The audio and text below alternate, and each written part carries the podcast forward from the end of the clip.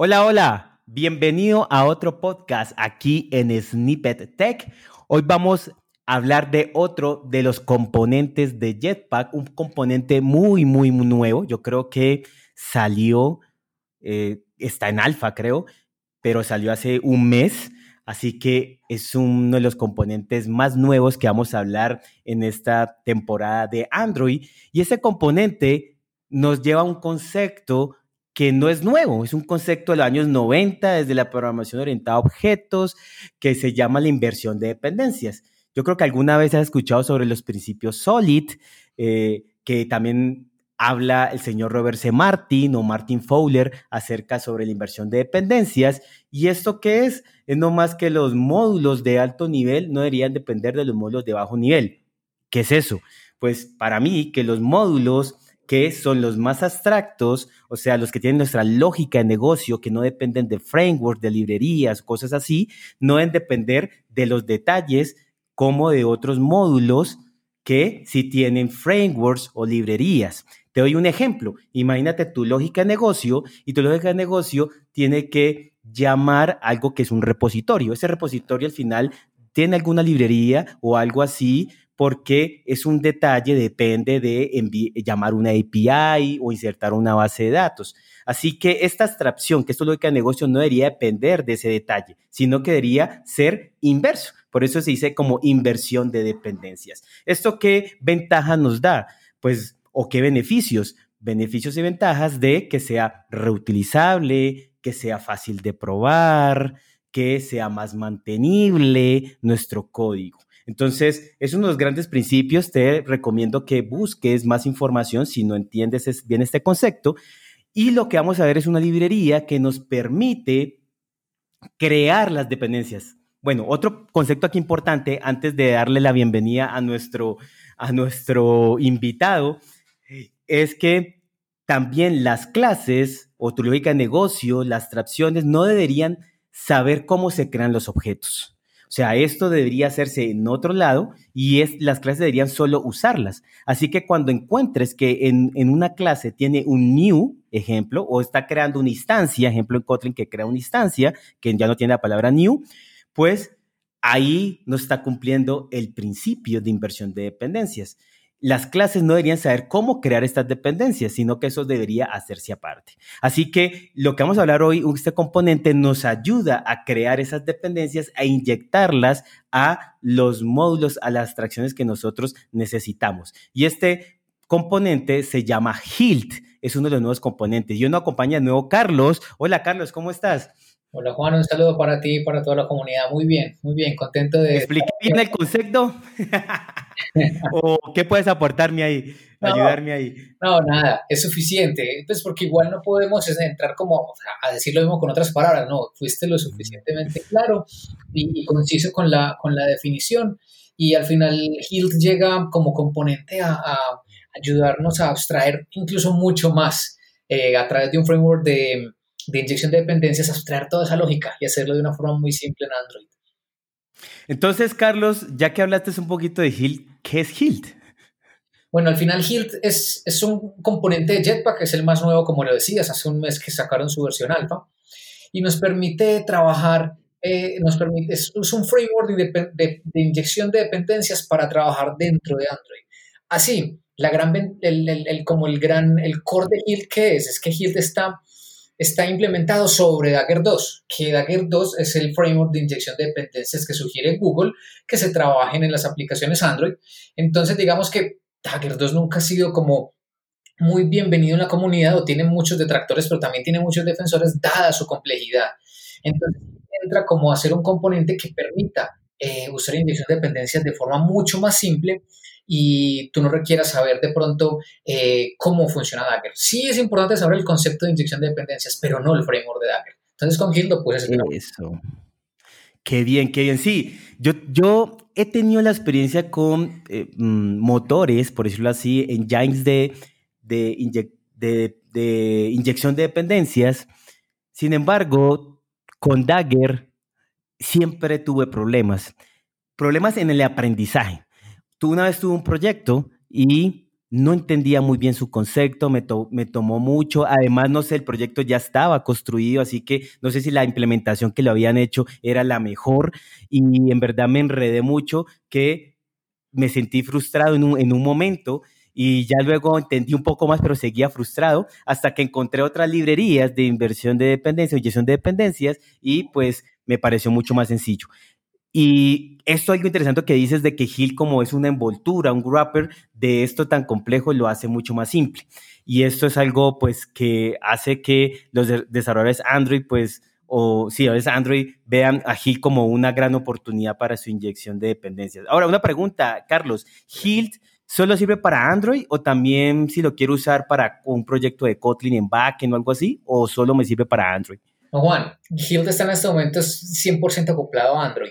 De hecho, de hecho, parte de la complejidad de Dagger 2 en Android es que Dagger como, inyección de, como framework de inyección de dependencias se va, lo tienen que acoplar y adaptar a lo que es el ciclo de vida de los componentes en Android. En eso radica parte de, su complejidad. Hill lo que hace es volver esa complejidad eh, mucho más simple, ¿cierto? Que puede ser de una forma más sencilla. Entonces Hill está construido sobre Dagger 2, pero totalmente acoplado al ciclo de vida de Android. Lo cual, es, lo cual ah, entonces la respuesta a tu pregunta es, Hill es 100% Android. Pues si vas a trabajar con inyección de claro. por fuera de Android, seguro que no te va a dar. Claro, esto es una de las grandes ventajas de Hilt y, em, y creo que de pronto por ser un wrapper de Dagger, creo que es una desventaja en que Dagger sea así de abierto, o sea, de abierto quiero decir que se pueda usar no solo en Android, sino de pronto en otro contexto, pero que también sea en Java y Kotlin. Además, Dagger está construido 100% en Java.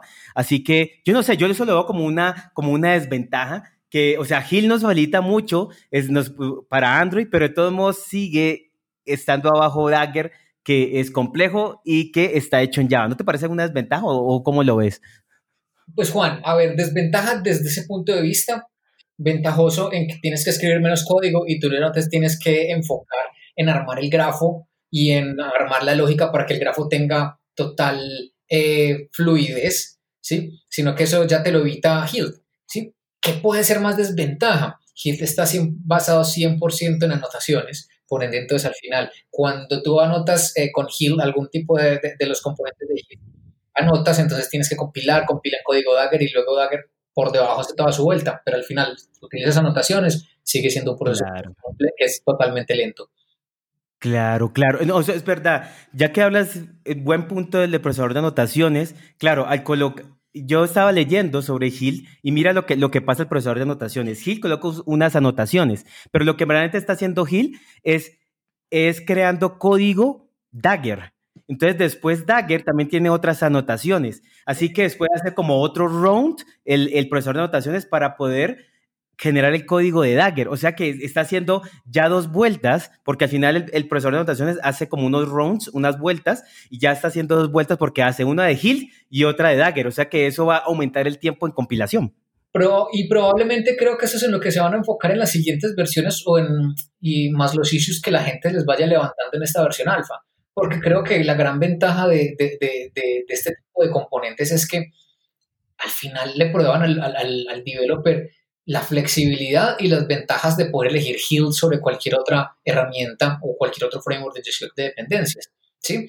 Entonces, ahí está el asunto. Hay un tema que me parece súper ventajoso de Hill y es que de entrada te ayuda a gestionar los scopes de una forma muy simple. ¿sí? Lo cual en, en, Dagger peladito pues, te toca a, vos trabajarlo casi que a, a, pelo, paso por paso. vos definís eh, ¿Cuál va a ser tu el, en donde el scope es que sea singleton o que genere varias Exacto. Sí, ese es el scope. Y adicional ese scope está, digamos, digámoslo así, como de forma jerárquica. Entonces tú, vos tenés un componente de, de tipo application component y ese es el scope singleton que conocíamos antes, es como el, el máximo scope. Y luego de ahí tenemos los de activity retain, activity component, fragment component, y cada uno de esos, y cada uno de esos components tienen el scope sobre el, el, el pedacito que es a diferencia de Dagger, que en Dagger te tocaba manualmente crear una cantidad de componentes y subcomponentes eh, cada uno con sus respectivas factories y demás, lo cual se te convertía en lo que te digo, armar el, grafo eh, de una forma lógica, pero, seguro que es un, era un overhead gigantesco y la forma de desarrollarlo no es fácil. Entonces yo lo veo, por ejemplo, ahí esa parte, a, pesar de que son con anotaciones, es una forma muy simple para el developer. Claro. Una de las grandes ventajas que mencionaste y que quiero repetir es que está asociado al ciclo de vida de las activities, de las fragments, de la aplicación de Android como tal. Así que esto pues nos ayuda mucho a gestionar la creación de las instancias y, y, también el como la como el eliminado, por decirlo así, entre comillas, de las instancias. Y otra cosa es que también en tiempo de compilación pues se da cuenta de qué, qué pronto instancia falta definir o algún problema, algún error, a comparación de otros de otros frameworks de inyección de dependencias, ¿no? Sí, Sí, porque muchos, algunos otros, pues sin decir como los nombres directamente. Eh, Ahora lo hablamos. Siempre tiempo de compilación, sin tiempo de ejecución. Y eso seguro que te quita eficiencia. Ahora, yo quiero hacerte una pregunta ya que vamos a entrar a este tema y tenemos unos minuticos. Es, ¿tú has usado alguna vez, has usado Coin u otro como framework de inyección de dependencias? En mis proyectos nunca he usado ningún framework de dependencias que sea diferente de Dagger. O sea que si es Dagger, y, si bien ahora no estoy usando Hilt, eh, sí he hecho algunas prácticas muy leves con Hilt, justamente para entender cómo funciona bien, pero digamos que no no, no he todavía testeado ni Coin o Codein o ese otro tipo de inyecciones de dependencia que llegaron fuerte a pegar duro dentro del contexto de Kotlin y que son ampliamente adoptados actualmente. Ok, yo sí puedo hablar de Coin, sí lo he usado en varios proyectos productivos y algo que, como te dije, la mala experiencia que vi con Dagger y tomar Coin me pareció algo muy sencillo, fácil de usar, totalmente hecho en Kotlin. Eh, es un DCL, así que es más fácil de, de, de poder analizar y entenderlo y poder implementarlo.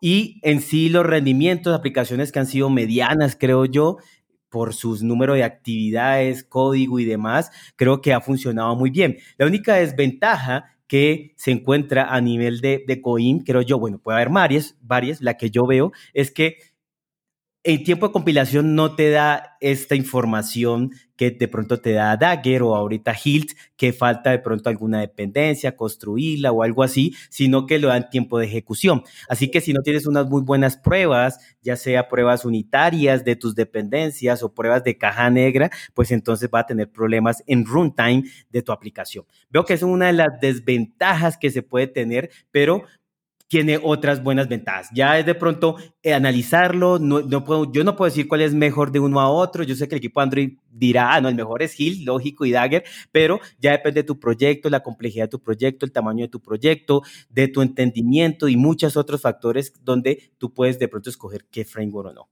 Claro, y al final, y al final mira que si lo que dices es totalmente cierto, por ejemplo, con Coin te ahorras los, los el procesamiento de anotaciones, Correcto. Eso te garantiza, pues sí, una, una, fluidez, una eficiencia en términos de compilación. Pero, pero comparándolo con Hilt y comparándolo con las otras alternativas, digamos que sí, fueron implementados y fueron eh, escritos justamente para cubrir esas otras desventajas. Entonces, pues, eso nos va dando a nosotros como entender cómo se implementa, cómo funcionan, cómo se hicieron, con qué lógica, justamente para entender cuál es la, la mejor opción para nuestros proyectos. Claro. Ahora, Última pregunta que está muy interesante este episodio, me ha gustado mucho, es, Carlos, eh, ¿la migración de Dagger a Hilt es compleja? ¿Fácil? Mira. ¿Lo que has visto? No, no, no es compleja. No es compleja. De hecho, de hecho, es mucho más simple porque te va a ahorrar crear artefactos propios de la inyección de dependencias, ¿cierto? De entrada. Okay. Eh, entonces eso te, tienes ya te deshaces de algunos artefactos y, eh, y le dejas a Hilt que los cree internamente. Pero, pero igual, tienes una, en estos momentos disponemos de guías y de Code Labs para, uno, guía para entender cómo hacer la migración. Dos, el Code Lab que te explica paso por paso cómo migrar una aplicación que ya tengas en Dagger 2, cómo migrarla a Hilt. Entonces, estamos con recursos disponibles para, para, para, hacer lo que podamos hacer con eso, si queremos migrarnos a Hilt o no. Eso por un lado. Y por otro lado, Hilt fue implementado también, por ejemplo, pensando en el testing.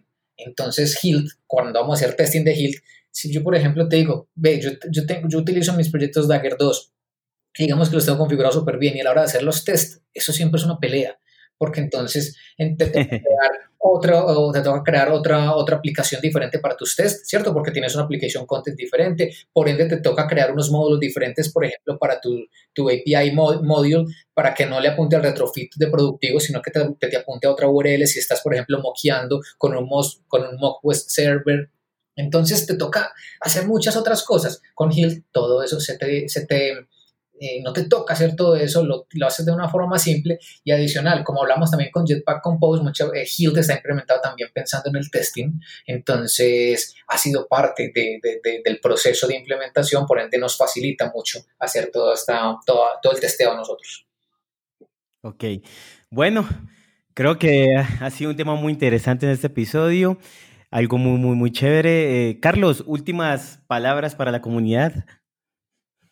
Sí, como siempre, entendamos el concepto.